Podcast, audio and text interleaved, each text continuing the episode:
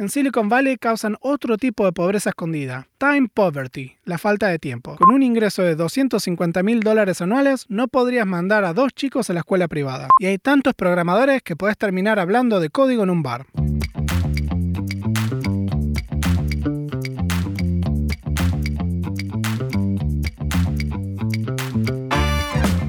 Bienvenidos a Tecnología Informal, un espacio para hablar de carrera, de inversión, de producto, de cultura y de todo lo relacionado con startups. Yo soy Gabriel Benmergui y soy un programador con más de una década de experiencia viviendo y trabajando en California, Estados Unidos.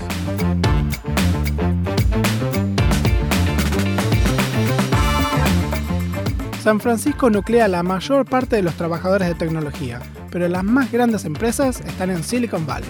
Y vivir y trabajar acá es totalmente distinto. Hoy vamos a hablar de vivir en esta zona.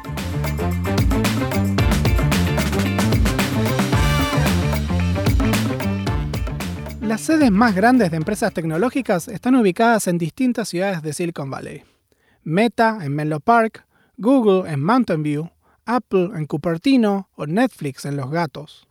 El corazón de esta zona es Palo Alto, donde se ubica la prestigiosa Universidad Stanford, de donde salen una gran parte de los emprendedores de tecnología más exitosos.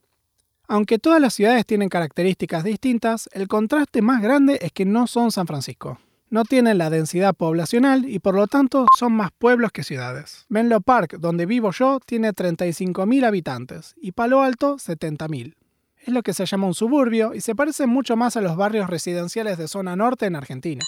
Yo viví en San Francisco varios años, como explico en el episodio 24, viviendo en San Francisco. Y cuando entré a Robinhood en el 2020, me mudé para Menlo Park, donde están ubicadas las oficinas de la empresa. Si San Francisco es hostil para las familias, Silicon Valley es hostil para los solteros y fenomenal para las familias. Tengo cuatro plazas a menos de 10 minutos caminando, todas en excelente estado de limpieza y con grandes y ostentosos juegos para los chicos castillos de dos o tres pisos con puentes de red, paredes para escalar, toboganes, todo hecho con grandes materiales y arreglados prontamente cuando se rompen. El piso de todo el playground hecho de un material poroso y blando para suavizar las caídas. Los juegos diseñados para variedad de edades jugando en simultáneo. Y grandes espacios con canchas de fútbol, piletas y tenis de uso público. El crimen es básicamente inexistente. Y aunque hay alguno que otro homeless, no tienen la condición que tienen en San Francisco hay un aire de seguridad como se siente en varias ciudades de Europa. Fue un escándalo cuando robaron, con el negocio vacío y sin lastimar a nadie, al Louis Vuitton, que está en el Stanford Shopping. Un shopping al aire libre donde hay negocios de marca y se puede vivir un paseo bien top. Hay varios shoppings y también department stores donde uno puede hacer paseos, compras e ir al cine, como IKEA o Target. Además de las plazas y los shoppings, la zona está repleta de museos y atracciones para chicos, pequeños zoológicos, parques de agua, museos interactivos y más. Palo Alto es famosa por tener las mejores escuelas públicas del país. En Estados Unidos, las escuelas se fondean con los impuestos de la gente que vive en la misma zona, y como Palo Alto tiene un alto poder adquisitivo, las escuelas públicas tienen grandes presupuestos para armar instalaciones y actividades extracurriculares. Este efecto de que las escuelas se fondean con la plata de la gente que está cerca es por esto que los avisos de propiedades en sitios como Silo incluyen un School Score. Las propiedades cerca de las escuelas buenas valen muchísimo más, ya que tienen incluidos en su precio el ahorro de mandar a los chicos a una privada.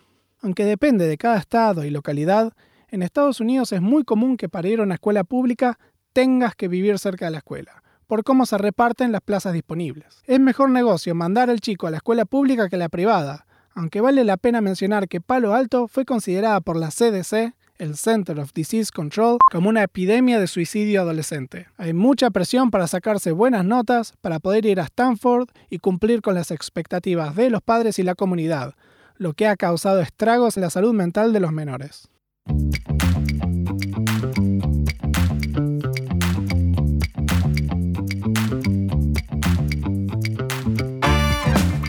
Si el clima de San Francisco es muy bueno, el de Silicon Valley es perfecto. El cielo está perfectamente despejado más de 300 días al año. A veces pasan meses sin llover, y cuando llueve es un goteo delicado que dura poco. Nunca hace frío y solo pocos días en el verano el calor puede volverse intolerable. Se pueden hacer deportes o actividades en el exterior en cualquier horario en cualquier día del año. Es realmente como tener una vida extendida porque no se pierden días estando encerrado en casa. La geografía además juega muy a favor. Con un auto uno tiene acceso a playas que dan al océano, bosques con redwoods, que son árboles que tienen más de 10 pisos de altura, parques nacionales con camping y también osos negros, y también hay rutas linderas con el Océano Pacífico con miradores y escenografías de película. El costo de vida es similar a San Francisco. Una buena parte de los problemas habitacionales que tiene San Francisco es compartido en toda California por las políticas estatales. Un sistema legal impositivo que desincentiva la construcción. Pero por calidad y tamaño, la vivienda es de mucho mejor calidad que en la ciudad. Los precios de propiedades exceden los varios millones. Una casa de tres cuartos con patio puede estar 4 millones de dólares. Los precios de propiedades en Estados Unidos son públicos, es decir, los precios en los que se escrituran las propiedades se pueden ver en portales de propiedades como Zillow o Redfin. Los property taxes, un impuesto similar al inmobiliario de Argentina, puede llegar a miles de dólares por mes por estas casas. Las casas y los edificios residenciales en general son grandes e incluyen amenities como patios, piletas, parques, áreas comunes amplias y parrillas. Mientras que en San Francisco los precios altos de propiedades causan indigencia y pobreza habitacional, en Silicon Valley causan otro tipo de pobreza escondida, time poverty, la falta de tiempo. La baja densidad y los altos costos hace que muy poca gente de bajos ingresos pueda vivir en la zona y realizar los trabajos manuales y domésticos, por lo que ves a gente que cobra millones de dólares al año llevar y traer a los chicos de la escuela, limpiar la casa, hacer las compras y cocinar diariamente.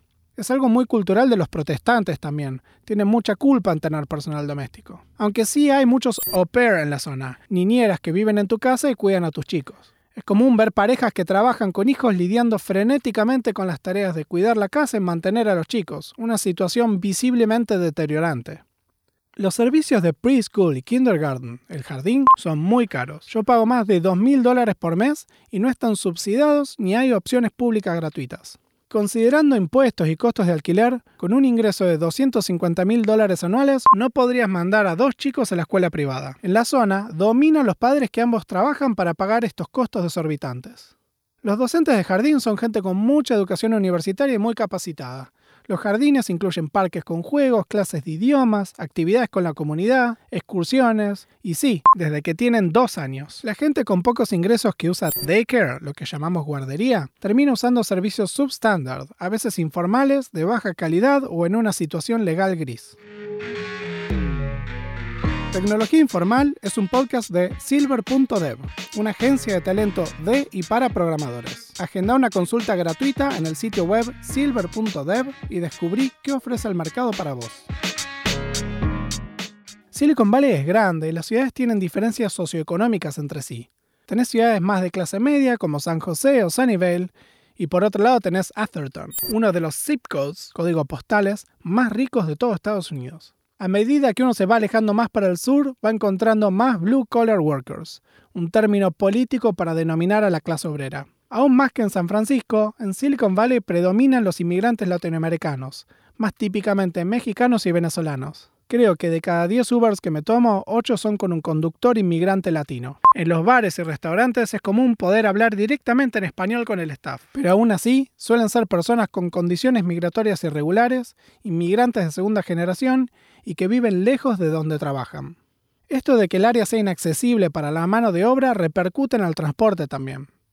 Como hay poca densidad, hay muy poco transporte público, esto de que el área sea inaccesible para la mano de obra repercute en el transporte también. Como hay poca densidad, hay muy poco transporte público. Y hay gente que gana hasta 200 dólares por hora en su trabajo que está permanentemente haciendo mandados. El transporte público además es inexistente. Solo existe el Caltrain que te lleva de ciudad en ciudad y alguno que otro colectivo. Es un lugar para tener auto o sufrir graves inconvenientes. Socialmente la gente es muy amigable el aire de seguridad, la clase socioeconómica de la gente que vive en el área y la costumbre de una población inmigrante fuerte hace que sea muy fácil encontrar gente de tu país con quien hacer actividades. Las plazas son los boliches de las familias, donde uno conoce a otros padres con quien celebrar cumpleaños o hacer playdates con los chicos. La historia es distinta para los solteros. Entre la enorme cantidad de familias y población jubilada, la actividad nocturna es muy pobre y la oferta de restaurantes y bares es limitada en cantidad, variedad, calidad y acceso. Mientras en San Francisco uno puede encontrar 10 restaurantes asiáticos espectaculares en un barrio, en Silicon Valley hay que conformarse con dos o tres restaurantes cada 5 kilómetros. La preponderancia de restaurantes estilo francés o español muestra cómo la demográfica es tan distinta, ya que en San Francisco una enorme parte de la oferta es comida asiática, y la cocina europea es muy minoritaria. La mayoría de los restaurantes con estrella Michelin son New American. Cocinan siempre los mismos platos corrientes de salmón, pollo, carne y alguna que otra verdura. De bares y boliches olvidémonos. Para las 10 de la noche la calle es un desierto y ruidos nocturnos que interrumpen la calma del suburbio no son bienvenidos. Para la joda, la gente se va a San Francisco.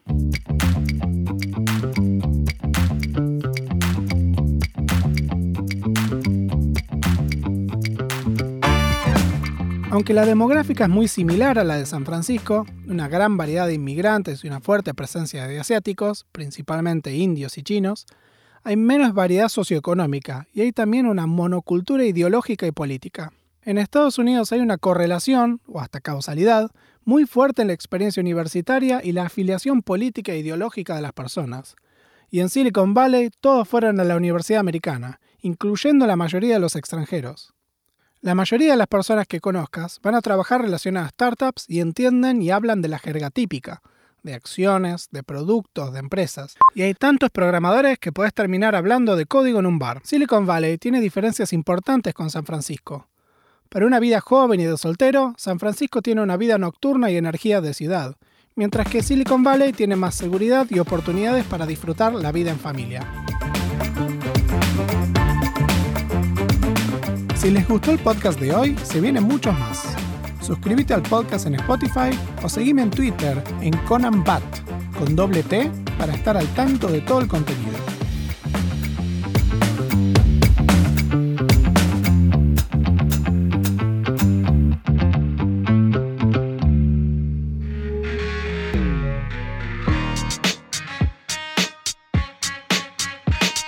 Silver.dev es mi agencia de talento donde ayudo a programadores a conseguir trabajos de contratación directa para startups en Estados Unidos. Todos los puestos son en dólares y van desde 60 o 200 mil dólares anuales de salario. Con Silver.dev hablas con un programador de carrera que te ayuda a prepararte para entrevistas técnicas, navegar al mercado y negociar tu salario. Para más información podés visitar silver.dev y agendar una consulta.